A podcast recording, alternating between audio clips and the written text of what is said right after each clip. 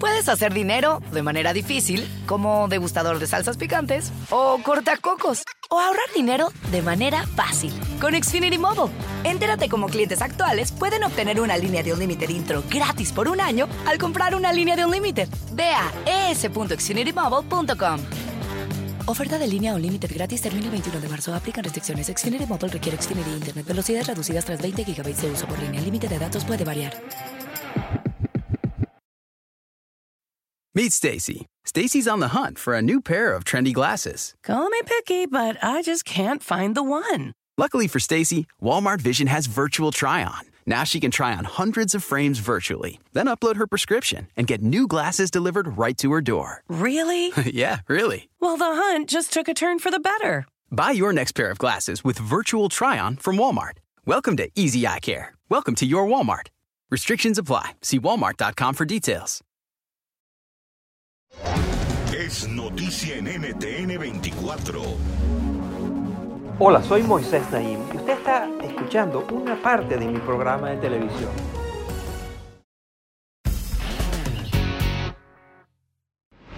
Bienvenidos, soy Moisés Naim desde Washington. Encantado de estar de nuevo con ustedes.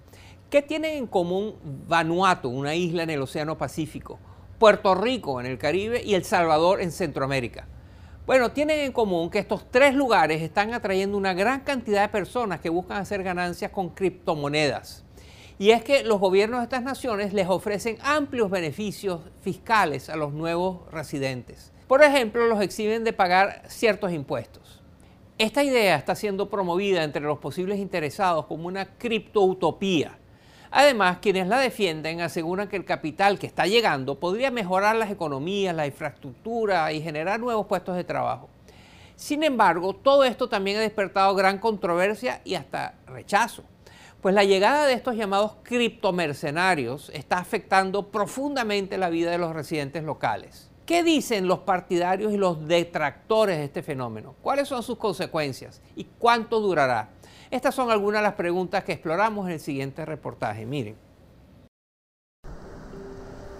En septiembre de 2017, el huracán María azotó a Puerto Rico. En medio de la devastación, criptoinversionistas millonarios, como el estadounidense Brock Pierce, vieron una oportunidad para reconstruir a la isla caribeña en una utopía digital que llamaron Puertopia. Puerto Rico resultaba un destino atractivo, no solo por sus playas de aguas cristalinas y su rica comida, también por la llamada Ley 60, que ofrece exenciones de impuestos sobre las ganancias de capital y otros incentivos fiscales a los inversores estadounidenses que se mudan al territorio. La mayoría de los puertorriqueños que ya habitan en la isla no cualifican para estos beneficios. Según el diario The New York Times, solamente en 2021 cerca de 900 personas se convirtieron en inversionistas residentes en Puerto Rico bajo la Ley 60. Y aunque no se sabe realmente cuántos de los beneficiarios son criptoempresarios, algunas estimaciones apuntan a que al menos 100 operan en este ámbito.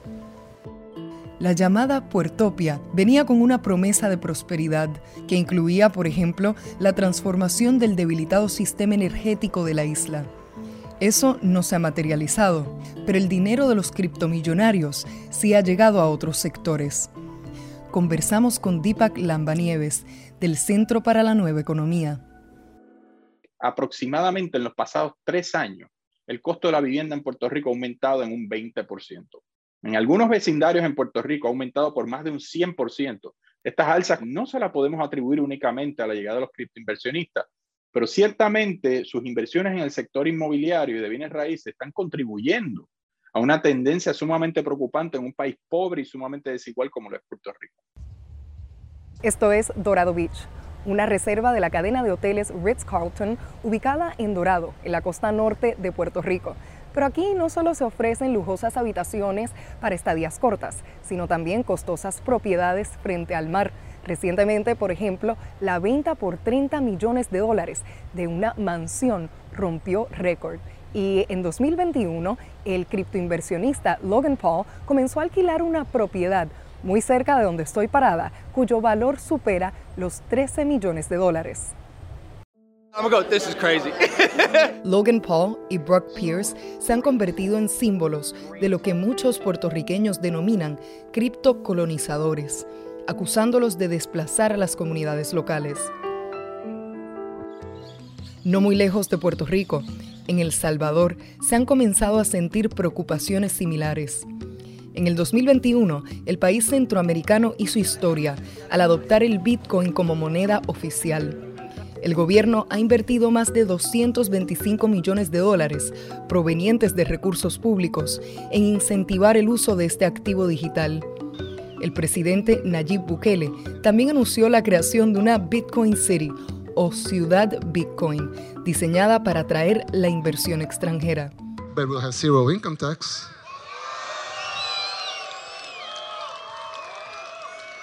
Yeah.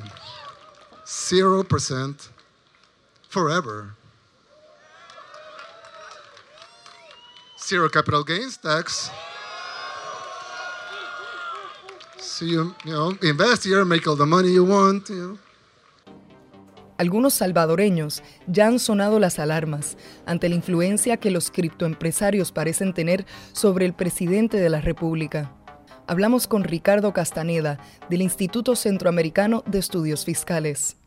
Son personas que no solo tienen una gran cantidad de Bitcoin, sino que cada vez más están teniendo más relaciones en los distintos gobiernos.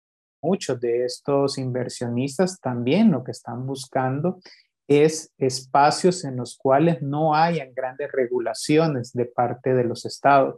Y esto es muy importante a destacar porque, por ejemplo, si no se existe un marco institucional fuerte que asegure que este tipo de inversionistas no provenga de, por ejemplo, narcotráfico u otras actividades ilícitas, se pueden encontrar un escenario en el cual América Latina se pueda convertir en un paraíso para el llevado de dinero a través de estos criptoactivos.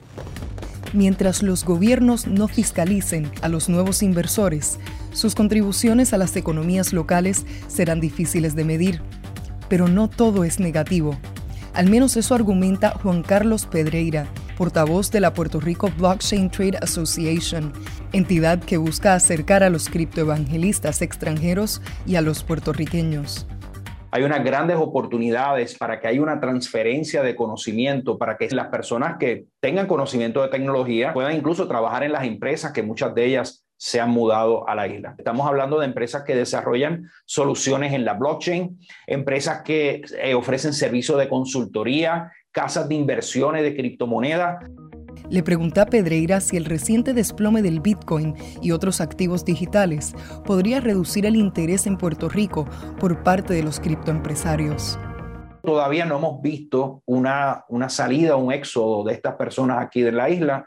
Simplemente como todos los inversionistas están en un compás de espera, viendo a ver cómo se desarrolla todo este curso eh, económico mundial.